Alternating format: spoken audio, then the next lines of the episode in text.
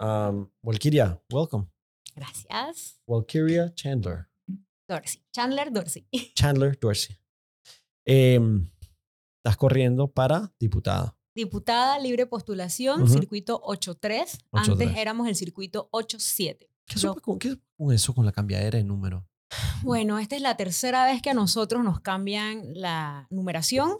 En esta ocasión es porque cambió lo que es Panamá Oeste. Ahora es provincia, así que se corrieron todos los números. Ah, Son nueve corregimientos que lo conforman Chorrillo, San Felipe, Curundú, Santana, Caledonia, Bellavista, Pueblo Nuevo, Ancón y Betania. Es grande, es bastante particular porque son diferentes las necesidades y pues nada, para mí es un honor. Hey, pues, congrats. Felicidades en hacerlo, pero, pero eh, fe- felicidades porque correr es difícil. Participar es bien complicado. Tú tuviste que primero buscar las firmas. Eso en sí, eso en sí es complicado y te- teniendo amigos que, que también buscaron firmas, el proceso de buscar las firmas también fue hasta turbio. Sí, fue algo que emocionalmente desgasta a los precandidatos que Sí.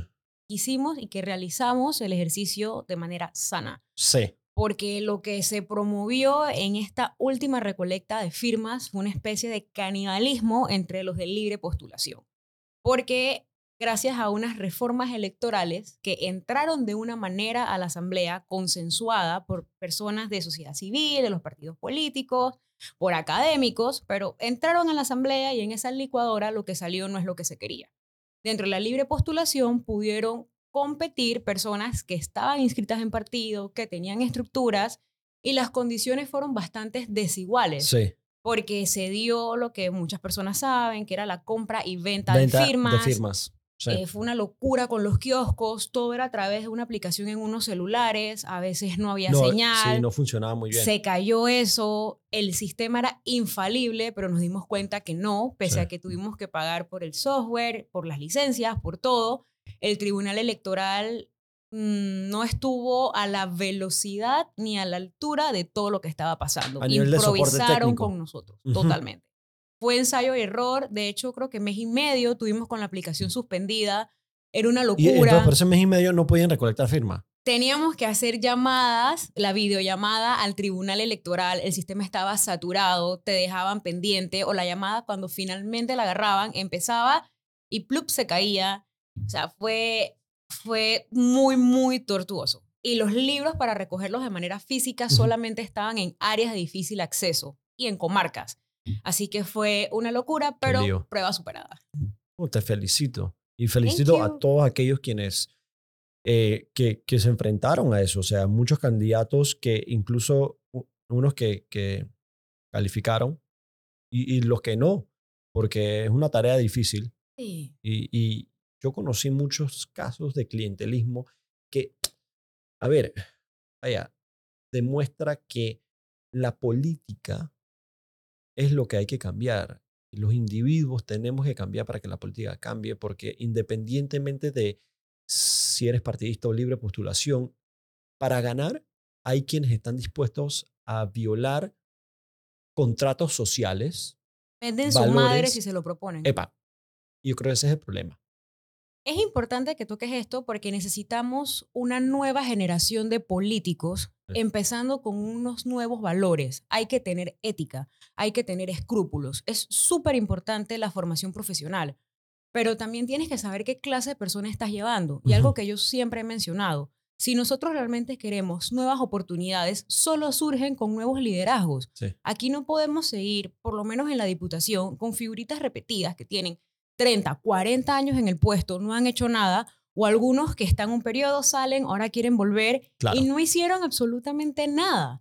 Entonces preocupa porque el hartazgo social viene por la falta de representación Mm, y porque están desconectados. Al final hay muchas personas que uno no sabe por qué se están postulando y qué están haciendo si al final llegan, nuevamente, por lo menos a la asamblea, y ni siquiera van. No tienen asistencia en comisiones, no proponen esa proyectos de me- leyes. Me, me parece tan Foucault. O sea, si tú eres un, un pelado, estudiante de primaria, olvídate de secundaria, y tú chifeas la escuela 60% del año, ¿Te has quedado?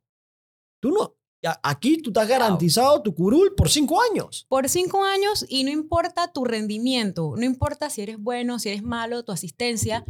Algo que quisimos hacer apenas entramos este año en la bancada de libre postulación, lo presentó el diputado Juan Diego Vázquez a nombre Ok. de todos nosotros, fue la reforma al reglamento interno. Fue la primera ley que se presentó. ¿Tú Wow. crees que eso pasó? Seguro que no. y desfilaron cualquier Sí. cantidad de presidentes de la asamblea y eso es- ahí está estancado y normas básicas, el que no va no cobra, pero eso no lo de acuerdo quisieron con algo aprobar. tan básico como eso. Man, no es de la NASA, es disque súper sencillo. Es exigirle lo mismo que un ciudadano común se le exige en cualquier empresa privada. Si tú no vienes a trabajar, tú no cobras. Ey, si vas a trabajar, ah, tú trabajas en la caja de seguro social, tú eres, eh, tú eres médico, tú eres eh, que, que si, enfermero. Si tú no, si tú no vas, tú no cobras. Es así de simple. Es que todo el mundo es así o debería ser Debería así. ser así. Y también un poco el tema de, de que sean responsables, porque también, tanto en pleno como en comisiones, hay una hora donde se supone que tienen que Ah, iniciar las Yo sesiones. entiendo esa vaina que hacen, hacen, hacen, hacen unas locuras ahí. Cuéntame la- el tipo de locuras que hacen.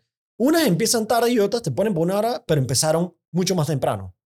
Bueno, ¿Ha el pasado? tiempo que yo he estado no me ha tocado nunca Ok. que empiecen más temprano. Pasa que empiezan súper más tarde Ajá, o que finalmente no se da la sesión por falta de quórum. Las personas No no llegan. llegan. no llegan. Y es algo que no tiene sentido porque todos los diputados, salvo escasas excepciones, tienen suplentes. Si tú no vas a ir, habilita tu suplente para que no se caiga la sesión, para que se discute el tema, para que la asamblea siga trabajando. Pero- Pero, ni van ni habilitan Entonces, a los suplentes. Eso te iba a decir, pero el diputado tiene que entonces habilitar a su suplente para que Sí. ejerza el rol por el cual fue electo. Porque el su- Totalmente. el suplente es electo.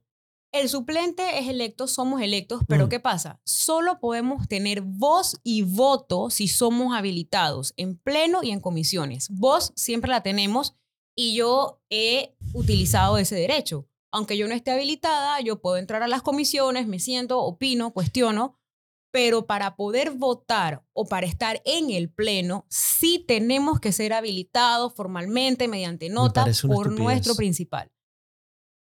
Me parece una estupidez porque no promueve la, compe- la competencia, incluso entre bancadas, en la propia, en el propio curul. O sea, por decir, yo que estoy corriendo para un puesto de elección pública, hey, si mi, si mi vicealcalde está, va más que yo a la oficina, eso me hace ver mal.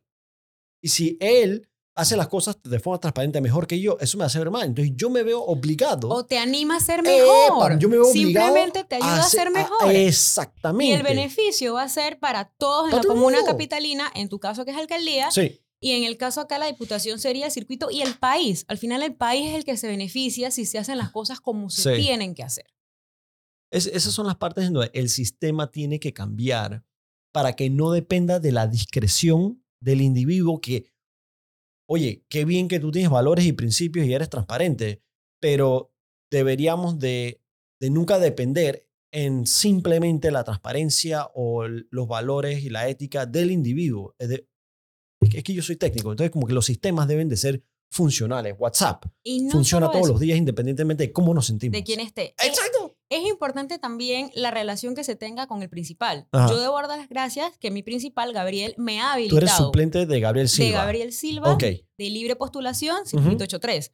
Él me ha habilitado me ha dado la oportunidad de tener mi presentación de proyectos. Yo pude estar en la Comisión de Asuntos de la Mujer en lo que fue la, la subcomisión que investigó los menores abusados en el caso del CENIAF.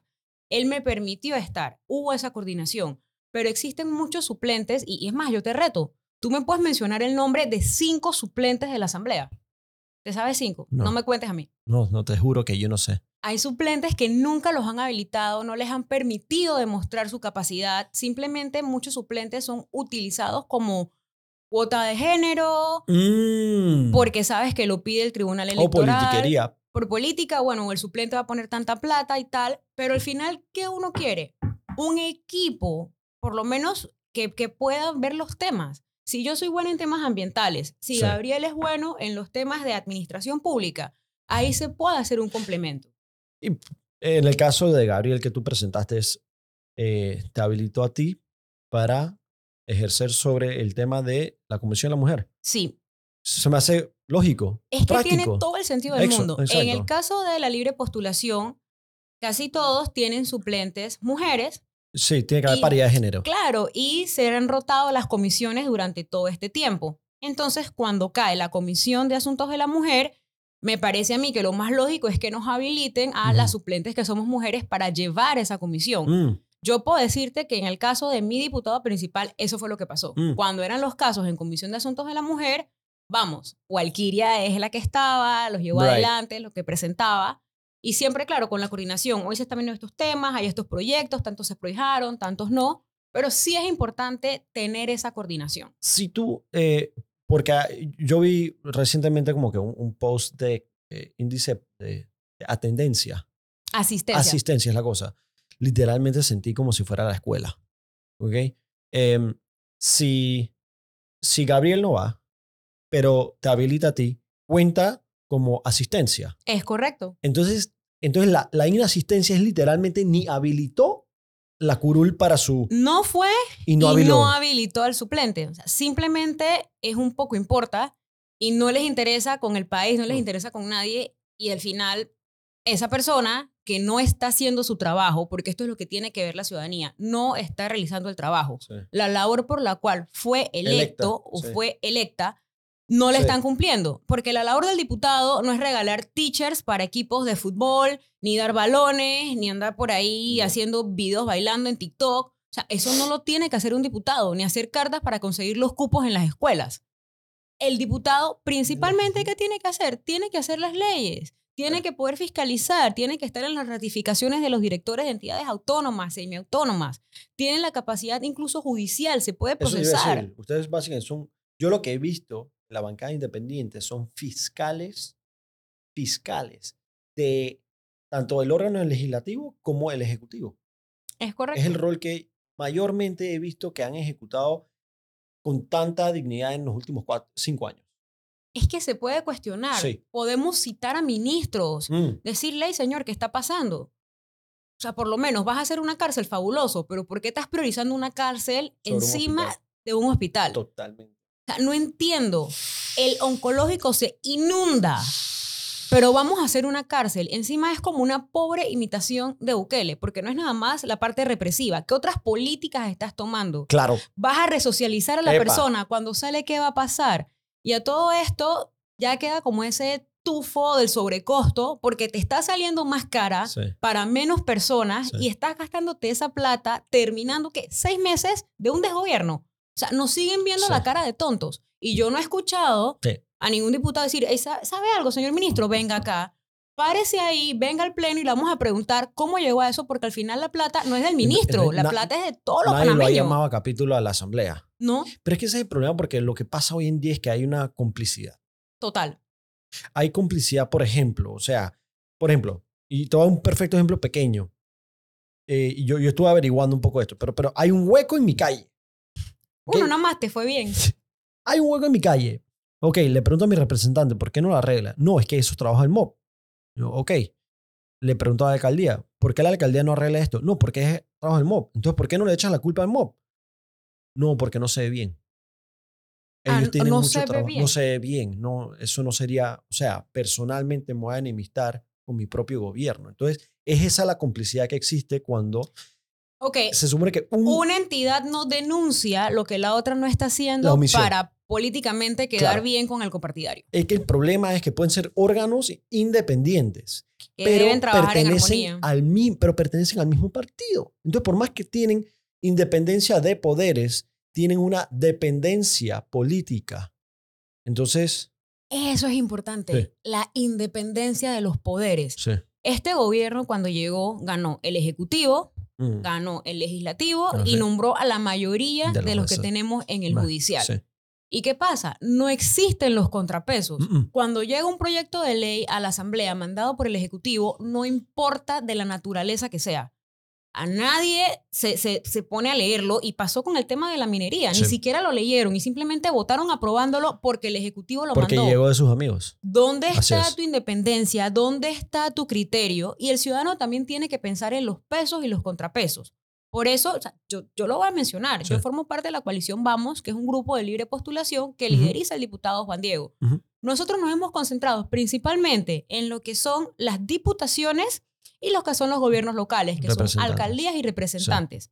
Si bien el país constitucionalmente es presidencialista, lo que hemos visto en la práctica es que tres, cuatro diputados Así es. secuestran el país y lo llevan por el rumbo que mejor les parezca a ellos, no para todos los panameños. Entonces necesitamos que lleguen a estos puestos personas preparadas, personas con Sí. ética, personas que el día de mañana, como tú lo has dicho, puedan cuestionar, puedan fiscalizar al presidente, a los ministros, que llamen al del IDAN. O sea, tú acabas de venir del Cerro Patacón. Mm. Tú me vas a decir que nadie se ha dado cuenta el estado que está Cerro Patacón. Por Oh. favor, eso tiene más de 20 años que ya está en alerta. Los lixiviados, esto es un tema, eh, eh, Y, es horrible. man, ayer, ayer estuve en una reunión de esto de trabajo y entonces me mostraron un video de dron del otro lado del monte que yo no pude ver. Y hay un lago. ¿Y qué tal? Ah, Hay un lago. Y yo, ay, qué lindo el lago. No. dice, eso no es un lago. los lixiviados. Eso es lixiviado. Tú, tú te caes ahí y tú te conviertes en Hulk, ¿ok? Esa vaina es más tóxica y radioactiva que una bomba nuclear. Y está así, al aire libre. No hay tratamiento. Al no aire libre y lo peor es que ahí hay una comunidad de personas. Ahí están los de Cunanega, ahí es. mismo cerca está el Valle de San Francisco. Sí. Y también pareciese ser que a muchas personas y muchos gobiernos no les interesa. No importa la calidad de vida, el aire que están respirando, el agua que toman, porque ahí no tienen el alcantarillado, ahí no tienen el agua tratada para el consumo. Y tenemos seres humanos, tenemos panameños que pareciera que a los gobiernos los han denominado que son de tercera o cuarta categoría porque no los atienden. ¿Qué infraestructura tienen de salud? Los colegios, porque hay, hay unas escuelitas, Sí. pero también qué tipo de calidad. ¿Y cómo tú vas a estar bien? El sistema respiratorio de esas personas, de los niños, los adultos mayores, de todo el mundo, ¿cómo está? Si fuiste, o sea, te sobrevuelan los gallinazos, hay una edentina permanente y estas son las cosas que tenemos que cambiar. Y tú y yo lo hemos hablado antes, al final ni siquiera es un tema de recursos, es un tema de Voluntad. voluntad. Estoy totalmente de Es un acuerdo. tema de voluntad, es pararse y sabes qué, acuerdo. vamos a hacer las cosas, vamos a hacerla bien y para qué estoy en el puesto. Si no sirves para esto, si no tienes la vocación, si no estás comprometido, no lo hagas. Sí. Esto no tiene que ser porque así ha pasado, así pasó con las firmas. Muchas personas se levantaron y dijeron, voy a buscar firmas para el puesto que sea. Y empezaron con mucho ímpetu, mucho brío, Ajá. Y al final tú viste que dejaron de buscar las firmas. Si acaso hay candidatos que tenían 10 firmas, o sea, ni siquiera fuiste donde tu familia a decir, hey, fírmame aquí. No tienen la motivación, simplemente, diría mi papá, es como soplar y hacer botella. Bueno, eh, en, en inglés es to be without becoming. Eh, Es quieren ser, pero no llegar a ser, porque llegar, convertirse en, es mucho más difícil que ser. Eh, toma trabajo, sacrificio, convicción, porque van a haber días muy malos. Convicción. ¿Cómo tú haces en los días malos? Hay que ser y hay que estar. En efecto, no todos los días son buenos y no está mal estar mal. Right. Eso yo lo he entendido, yo doy gracias. Mi mamá es profesional de la salud mental, tú, tú la Mm. conociste. Mi mamá es psiquiatra y ella siempre desde pequeña nos trató de trabajar ese balance de que está bien, hay trabajo, está la presión, pero tienes que tener el autocuidado. Debe existir momentos para ti Mm. y rodearte también de realmente las personas importantes. Y con los años te das cuenta que es calidad y no cantidad. Totalmente. Un soporte súper importante para mí es mi núcleo familiar, mi pareja y las pocas personas que se cuentan con los dedos, que son mis amigos y que van a estar por la persona, no por un cargo, no por una coyuntura, no, no por una fiesta, Mm. sino que van a estar en las buenas y en las malas. Algo que para mí es súper importante es encontrar ese tiempo para mí, ponerme a leer, a mí me gusta hacer ejercicio, me gusta estar en la naturaleza, la parte abierta, yo amo el mar, encontrar siempre un tiempo y también saber cuando uno no está bien, no empujar las cosas, no Sí. empujar las cosas, aceptar y sabes qué, hoy no estoy al 100%, mejor esto lo dejo hasta aquí porque tampoco es hacer las cosas de mala gana, hay que hacerlas bien. Y eso es algo que a mí me ayuda porque yo le meto pasión a las cosas que hago. A mí los temas me interesan, yo me involucro, yo lo veo como una responsabilidad. Yeah. Y cuando tú tienes ese norte, cuando a ti las cosas te importan, las cosas van a pasar. Porque llega un punto que tú no lo vas a ver como un trabajo, no lo vas a ver como una carga, tú entiendes cuál es la motivación. En mi caso, a mí, ¿qué me motiva? El tema de la representación. Mm. Por muchos años me pasó que yo no me sentía representada. Y te mencioné los corregimientos, es el centro de la ciudad, hay universidades, hay escuelas, hay centros comerciales, está la presidencia, está la asamblea, está la corte, está el corazón operativo del país. Mm. Pero no teníamos una voz genuina en la asamblea, no ha pasado. Y te digo, hay figuritas repetidas que todavía siguen y, y, y no están haciendo nada. Yo quiero poder ser esa voz que a mí por tantos años se me privó, de Sí. que allá adentro no hubiese una persona que peleara Voy- por mis derechos, por los derechos de panameños que no han nacido. O sea, Sí. yo, yo lo digo, yo estoy preocupadísima con el seguro social. Yo trabajo de segundo año en la facultad y yo no me voy a jubilar. O sea, no va a pasar. Y la mayoría de nosotros, todo el mundo tiene que ver cómo abre un profuturo, qué hace, o Ujú. la plata debajo del colchón, Ujú. porque nadie se ha sentado a ver ese tema de manera responsable. Y a mí eso me preocupa, Sí. porque no vamos a tener este dato a la vida. Yo, yo creo que hay tres bombas de tiempo que una ya estalló em, y sus efectos radioactivos todavía no los, hemos- no los estamos viviendo. La primera fue la mina. La segunda eh, la estamos empezando a vivir, pero no hemos despertado conciencia del canal. Total. Y la tercera, que se ha venido anticipando desde hace más de dos años, es la caja de seguro social. Tiene mucho más de eso. Todo el mundo sabe que vienen las proyecciones. Yo recuerdo que estaba en primer ciclo cuando el profesor Joané administraba la caja. ¿Qué edad tienes ahora? Estamos así. 37. ¿Tienes 37 años? 37 años. ¿Estás hablando en serio? Yo te hacía Sí. mucho menor que yo. Yo pensaba que tú tenías como 26. Ay, me encanta. Sí. Wow, gracias. Me imagino que tener 15 años y parecer de 10 no era cool. Hoy en día, eras de esos. Eres de esos de que, a- a lo- de De- que de- en de- tu adolescencia de parecían... 15 a los 10 no, pero sí siempre me vi como de las más chiquitas. Y de hecho, Parecía más... yo fui de las más pequeñas en la promoción porque Ujú. yo entré antes a la escuela. Ok. Yo entré antes, en la casa hicieron el trabajo de que cuando entré, entramos porque con mis hermanas fue lo mismo, ya leíamos, escribíamos, sumábamos. wow. Mi papá y mi mamá se tomaron la educación en serio, porque no es simplemente tirar al chiquillo en el sistema Que educativo. encargue. Ujú. Hay que tener un complemento en la casa. Lo mismo con las tareas. Te dejan las tareas, ajá, pero ¿qué estás viendo y por qué? Entonces, bueno, volviendo, ya estoy como el chombo, volviendo acá, sí, sí me pasó que siempre era de las más chiquitas, de las primeras de la fila. Cuando yo entré a la universidad entré menor de edad. Entonces era un tema, pero Black Don't Crack, así que Cool. me ayuda mucho el, el tema de hacer ejercicio, tomar agua, tratar de llevar la vida sana. Eso, eso es muy importante, que aquí poco se hace eh, en nuestra sociedad. No es ni no hay la popular ni cool. cultura de prevención. Epa.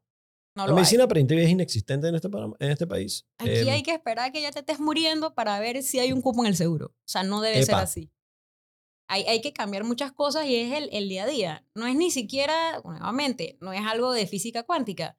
El tema de las comidas. A mí me encanta cocinar Ok. y yo procuro siempre, si voy a estar en la calle, yo preparo mi comida, yo me la llevo, en algún momento la caliento. Ujú. ¿Por qué? Porque yo sé qué cociné, qué aceite, si no es reutilizado.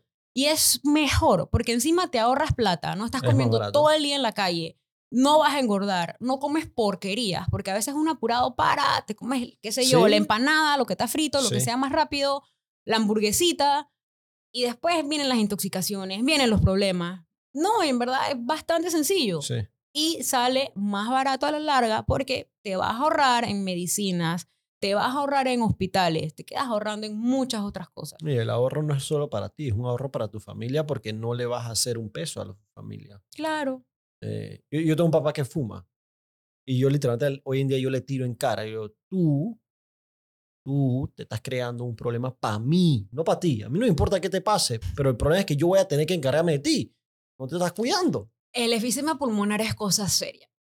Una de mis tías falleció por efisema y yo recuerdo que la señora hasta lo último en el hospital, hasta que ya le tocó ponerle el oxígeno, Y mi tía, mi tía fumaba. Chushi. yo me acuerdo y, pero bueno, la adicción también es un tema patológico y en Sí. efecto sí es un problema para la familia, pero yo que soy asmática, te digo que sentir que te ahogas es muy duro. O sea, que te falte el aire. No sé si a ti te dio COVID, te llegó a dar.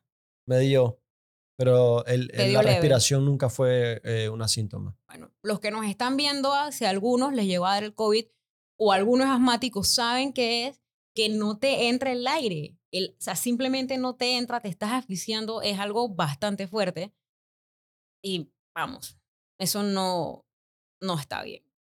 Pero sí, yo creo que la salud es una de esas cosas que hasta que no la sufres, no la aprecias. Lastimosamente, la, la, la condición del ser humano es que no aprecia lo que tienes que, hasta que lo pierde. Y, y eso aplica para todo, Todo. humano en toda parte del mundo, de, en todos estratos socioeconómicos.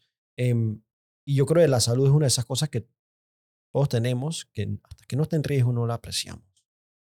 Y por eso para mí, yo- creo que como una de las cosas más importantes es que la gente debe tener interacción y, con los hospitales.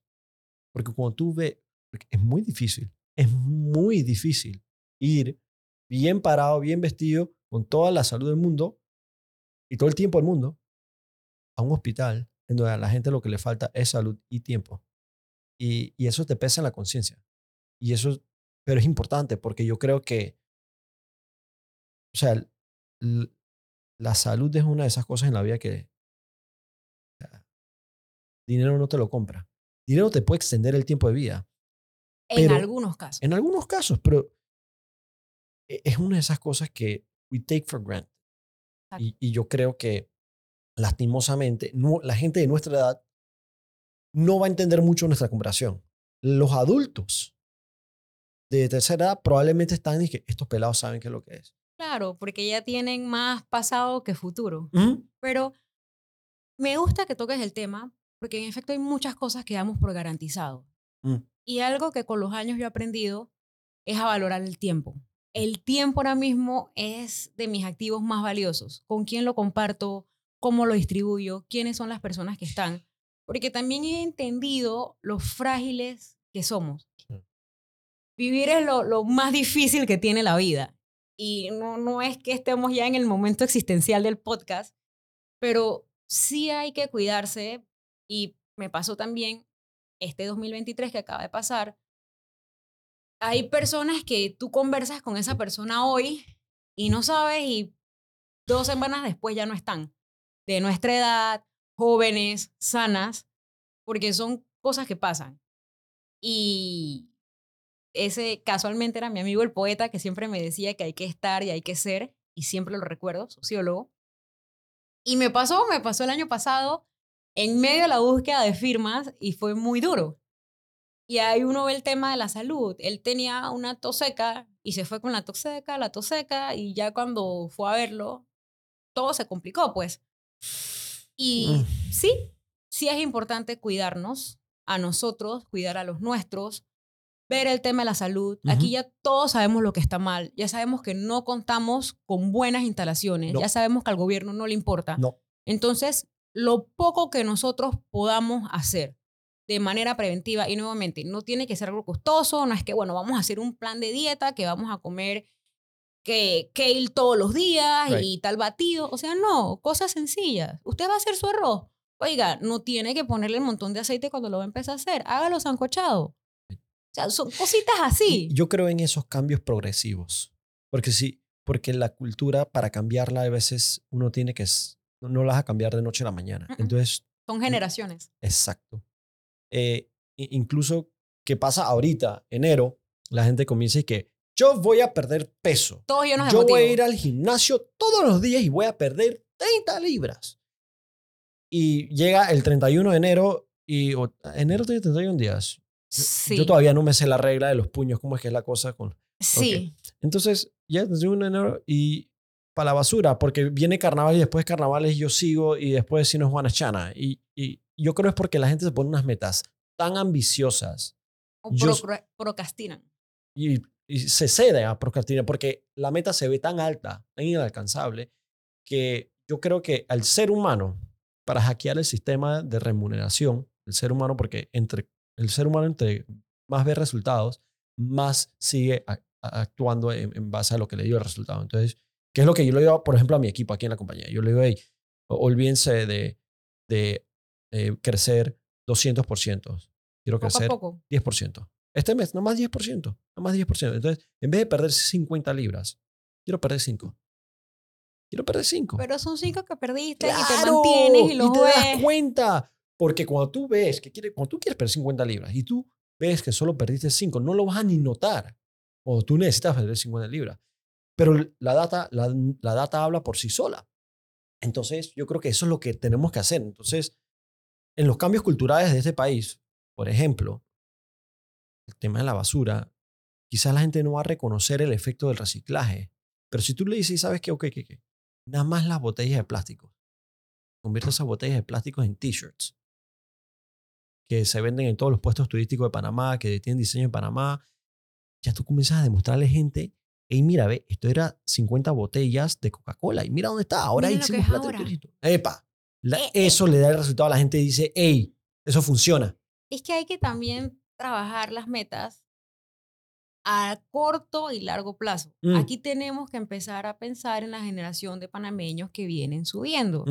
No significa que, bueno, ya los adultos lo damos por perdidos, no pasa nada. Pero eso que estás hablando del reciclaje, Sí. estamos abordando a nuestros niños, los estamos preparando para el cambio climático, que es un tema mundial, Sí. no es algo solamente en Panamá. Sí. Claro, que aquí nos va a afectar por lo que hablaste, el canal de Panamá. Aquí ya tenemos islas en Gunayala que se están hundiendo por el tema del calentamiento global.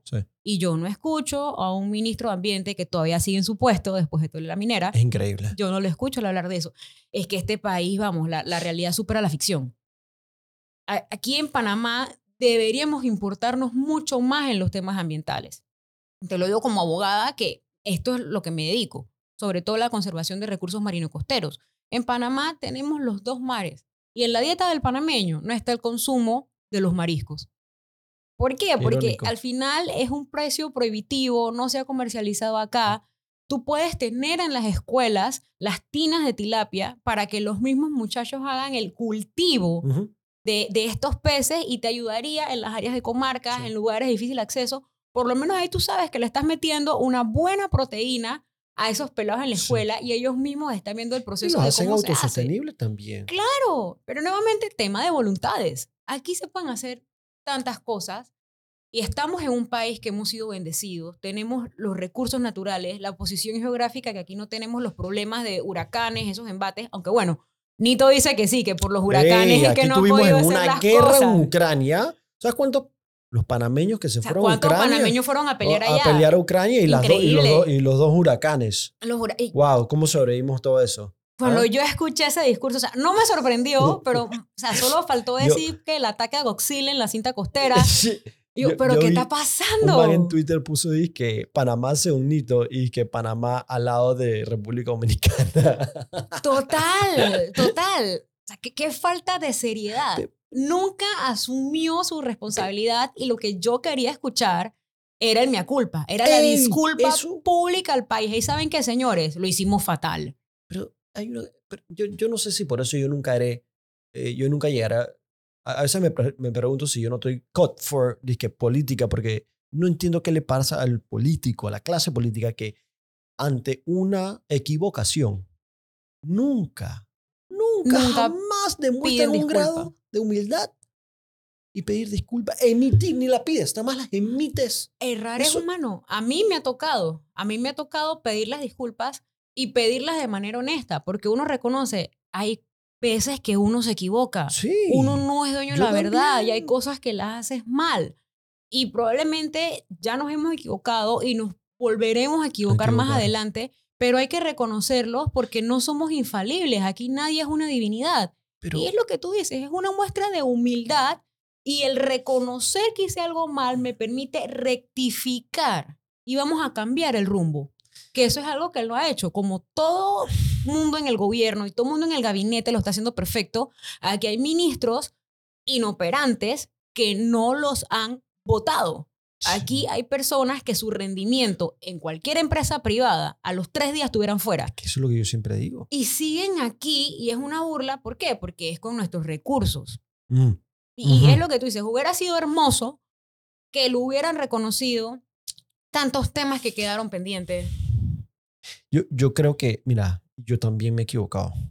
Yo, yo me he equivocado y en cada instancia, siendo una persona pública en donde yo he cometido un error, yo no he pensado dos veces en emitir disculpas. Y yo no he visto una instancia de esas en la cual el pedir disculpas no me ha ganado favor de la gente que me criticaba. No me ha hecho más grande. Entonces yo lo que no entiendo es por qué el servidor público le cuesta tanto engrandecerse, simplemente demostrando un grado de humildad, porque son los únicos que no hacen errores aparentemente. Es como si no fueran eh, eh, humanos. Es lo que te dije, es un tema de divinidad. Y eso pasa, yo lo he visto en la asamblea. Hay un montón de diputados que se juran que van más allá de, rockstar. Ellos caminan prácticamente levitando, no mm. saludan. Es un tema como que el, el, el, diputado o el político está aquí y la ciudadanía está acá. Mm. Muchos no han entendido que se llega a estos puestos a servir y que nos debemos a las personas que pagan los salarios, que nos colocan en los puestos y lo que te decía, la vida y la salud están efímera, los puestos también. y todo lo que sube, baja. La vida, todo es tan relativo. Y si tú estás en un cargo, en un momento determinado, es para hacer las cosas bien. Y todo en esta vida se paga. Y si no lo pagas tú, lo van a pagar tus hijos o lo, la vida te lo va a cobrar en las personas que tú más quieres. Las cosas hay que hacerlas bien. Tú tienes que pensar no en a quién voy a fregar, sino a cuántos puedo ayudar.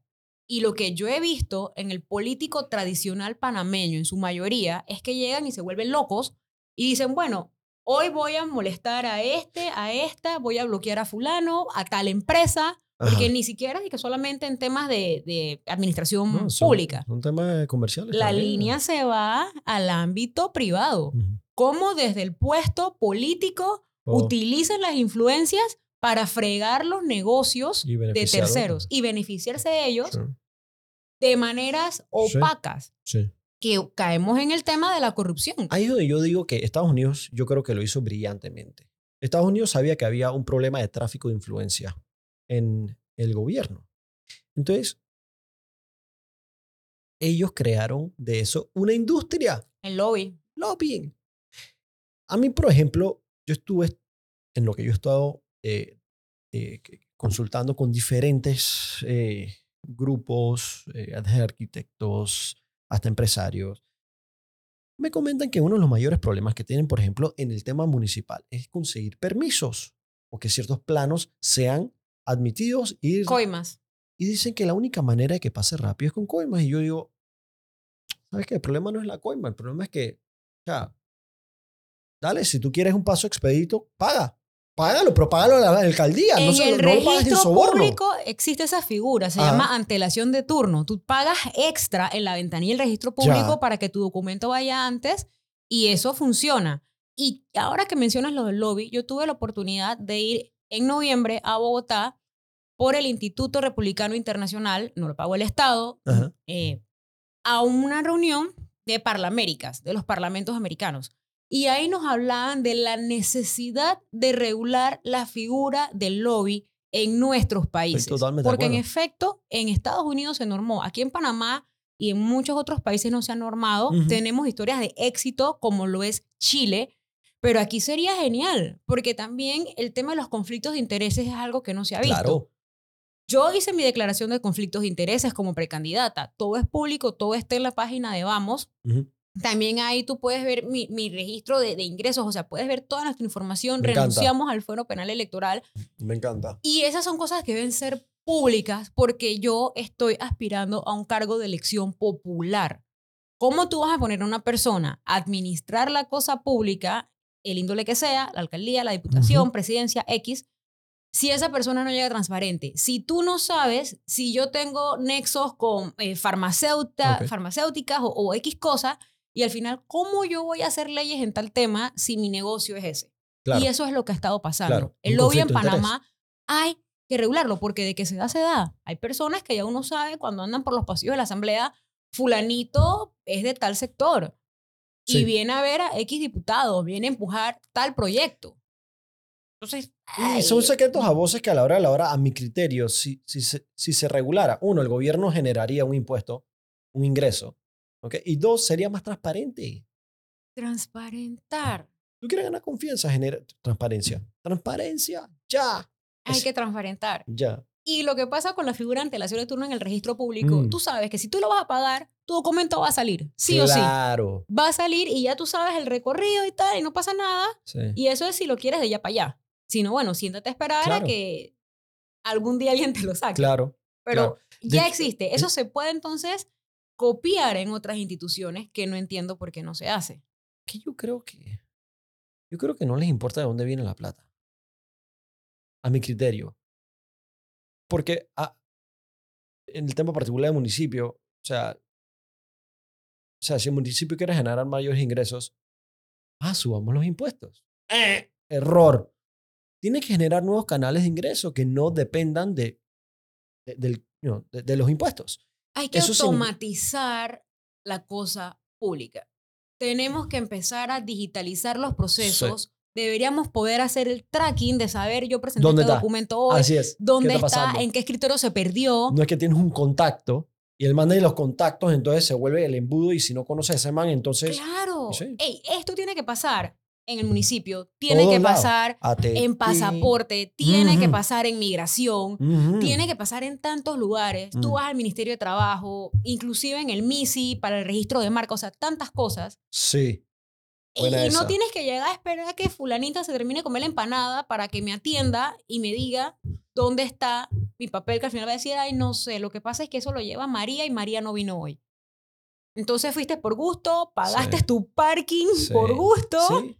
No, y pediste, per- pediste- pediste permiso del trabajo para ir a hacer eh, la tarea. Y lo puedes hacer desde el celular, seguir tu trámite por donde va. Si podemos bancar desde el celular. El mejor banco para mí es el banco que no me hace ir al banco. Es el, es el que tiene la mejor aplicación. Entonces yo creo que, yo estoy de acuerdo contigo, o sea, es que aquí simplemente es modernizar el país.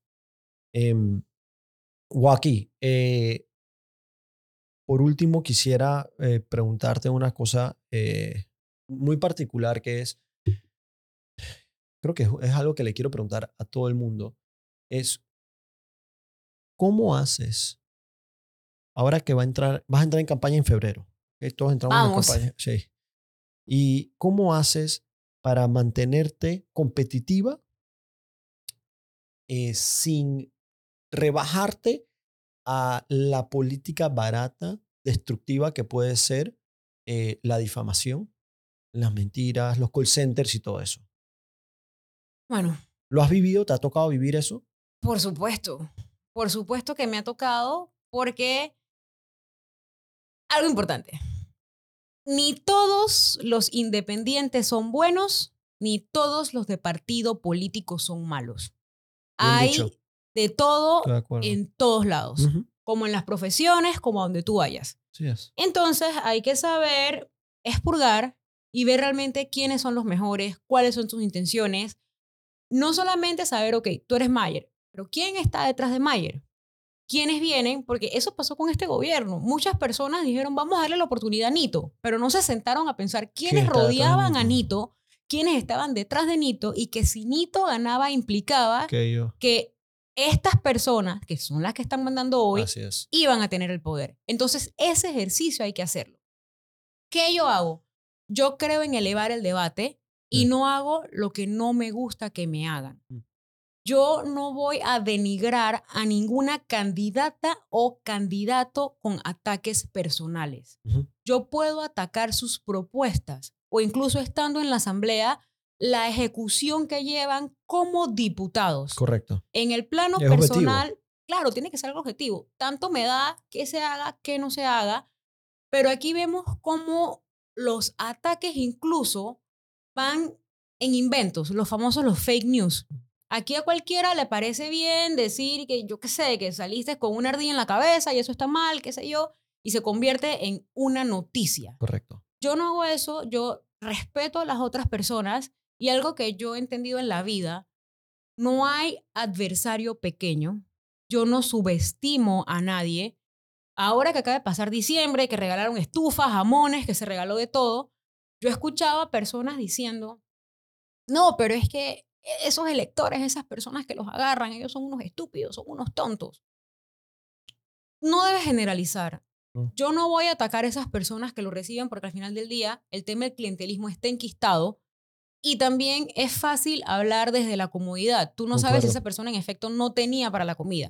Pero ¿qué está mal? Que estos políticos se aprovechan de la necesidad de las personas sí. para lucrar y para ellos garantizar que van a seguir en los cargos de elección popular. Pero tú no vas a escuchar a, Walkiria descalificando así tiempo de escuela Exacto. primaria con, con los motes, los sobrenombres a otra persona. Yo sí puedo hablar del tema de las trayectorias, de cómo están llevando las campañas. Ahora que estamos en la veda electoral, hay personas que están regalando cosas y yo no veo una fiscalía electoral haciendo nada. Y peor aún cuando son funcionarios. Correcto. Son personas que tú te pones a ver de dónde está saliendo la plata para eso que están Así es. regalando. Así es. Hay también precandidatos y precandidatas que aprovechan sus conexiones y los ves prácticamente de copresentadores en programas de opinión que todos los días eso Mm. le- les tienen entonces ya también un spotlight y en efecto no es pautado, pero Pero es un valor, es eso una valor. ventaja Sí, claro. que va a tener sobre otro tipo de candidatos o candidatas.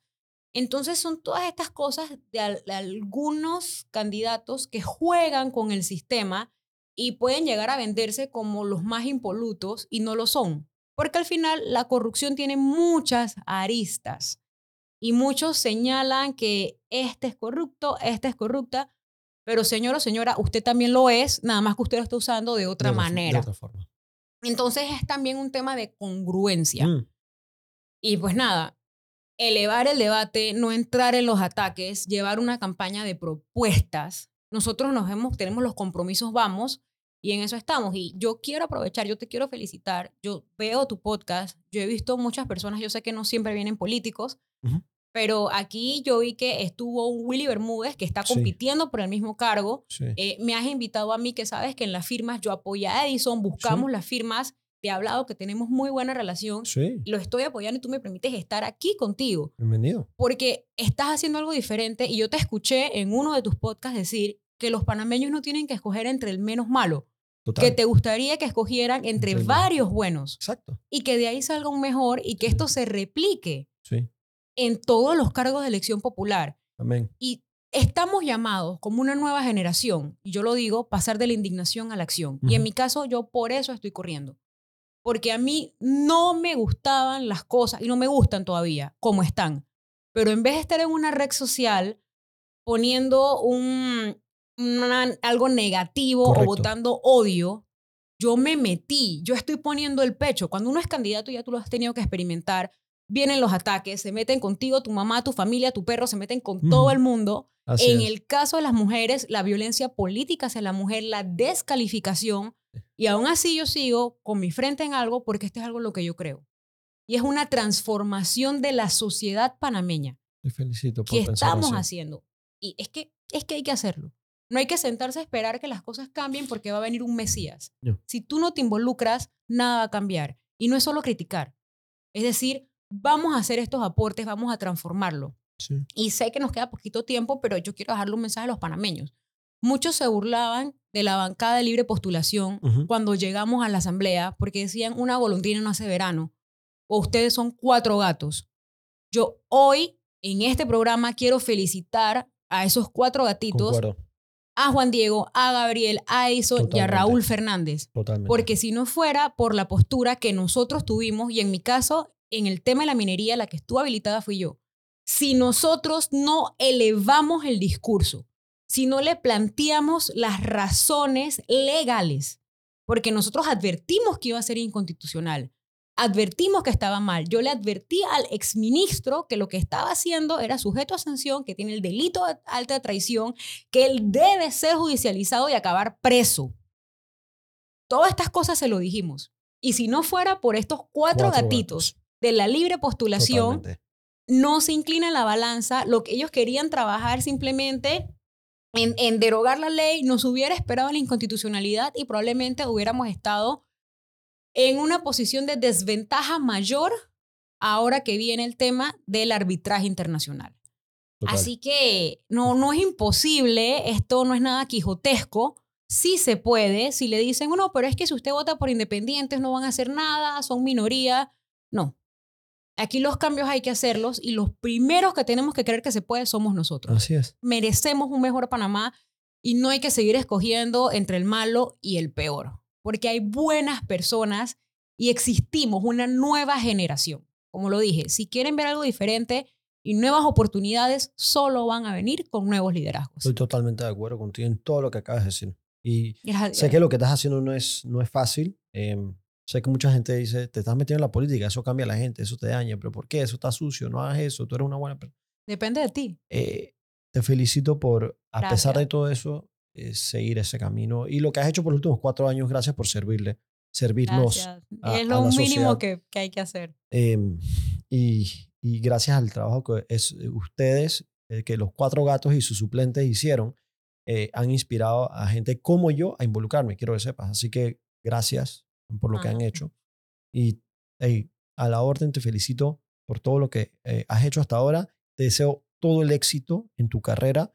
Gracias. Te felicito por manejarla con, con, con, ese nivel elevado de, de, de cordura, em, porque yo sí pienso también como tú que hay que elevar el argumento y no caer en la politiquería de siempre. Eh, no hay que defender el ego, hay que defender la razón. Em, y, defender la patria, y de eso se trata. Be the bigger person. amen. Oye, thank you for being here. Gracias, Joaquín. Gracias a ti, a la orden siempre. Y pues nada, a salir a pelear por Panamá. Amén.